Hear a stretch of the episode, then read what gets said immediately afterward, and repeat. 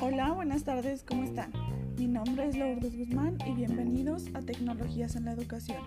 El día de hoy les voy a hablar sobre las competencias que deben de tener los docentes al momento de querer realizar un proyecto educativo en ABA.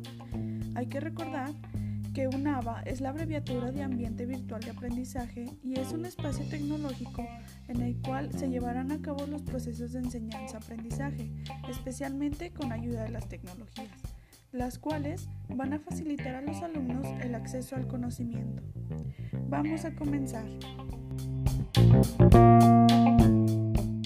Anteriormente ya habíamos hablado sobre tres de las principales competencias que los docentes deben de tener, las cuales eran las instrumentales y técnicas, interpersonales y sociales y las sistémicas. Si quieres saber más de ellas, visita mi página de YouTube. Me puedes buscar como Lu Guzmán y consulta el video Competencias docentes para el uso de los ABA. Bueno, pues en esta ocasión les voy a hablar sobre otras tres competencias que son muy necesarias para el uso de los ABA, las cuales serían las pedagógicas, de investigación y las evaluativas. Voy a comenzar con las competencias pedagógicas. Estas son principalmente el conjunto de conocimientos, habilidades, capacidades, destrezas y actitudes que un docente debe de tener para poder intervenir de manera adecuada en la formación de los estudiantes. El docente tiene como principal compromiso diseñar y presentar contenidos que estén contextualizados para que así puedan tener una gran relevancia en los estudiantes. También es importante que los contenidos sean problematizados. ¿Para qué? Para que los estudiantes sean capaces de buscar soluciones por sí mismos. Para el uso adecuado de los ABA, el docente debería de ser capaz de desarrollar el proceso de enseñanza-aprendizaje en este tipo de entornos. Por lo tanto, deben de conocer este, claramente la plataforma y tener la habilidad de dominar y adecuar los contenidos. Es importante considerar los recursos con, los que el docente cuenta y de igual forma tomar en cuenta pues el papel que, que toma el estudiante en este tipo de ambiente para que así puedan participar de una forma más activa y usar estrategias que ayuden a aprender a aprender. Al momento de realizarlo, se debe de considerar el currículum y los conocimientos pedagógicos con los que cuenta el docente. Otra parte de las competencias pedagógicas son las actividades de, tutoría, con esto, el docente debe de buscar pues la oportunidad de impulsar al estudiante a construir y que él pueda reforzar los aprendizajes que, que, ya tiene y puedan crear hábitos de estudio. Eh, con esto, bueno, también con el fin de hacerlos sentir acompañados y se puedan propiciar los espacios para la construcción de conocimientos.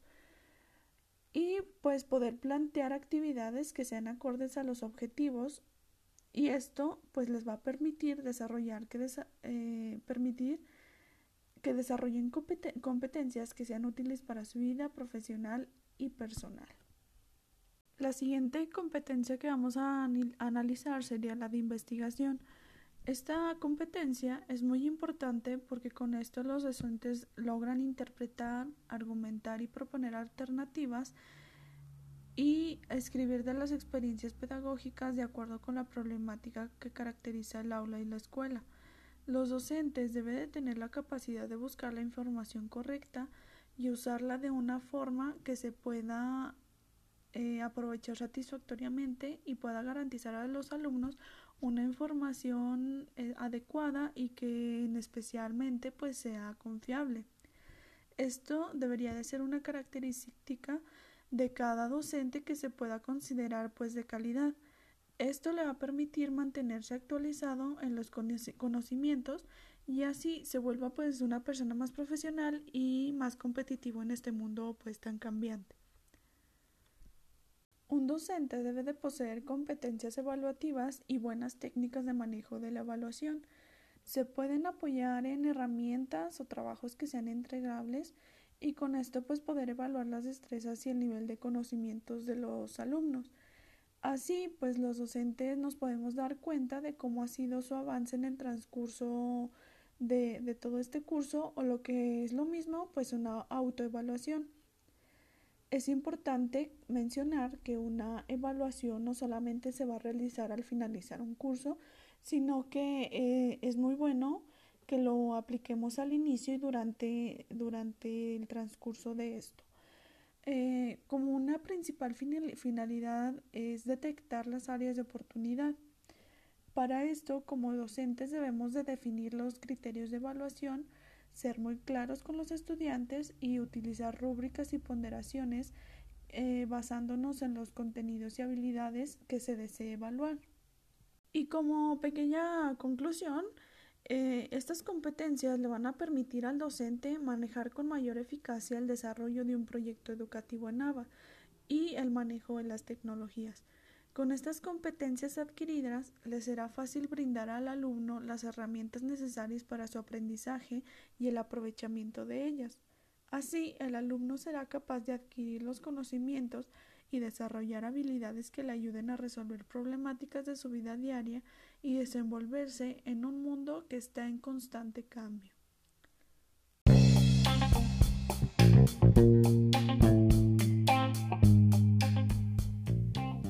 Pues esto sería todo por el día de hoy. Nos vemos en otro capítulo de Tecnologías en la Educación. Hasta pronto.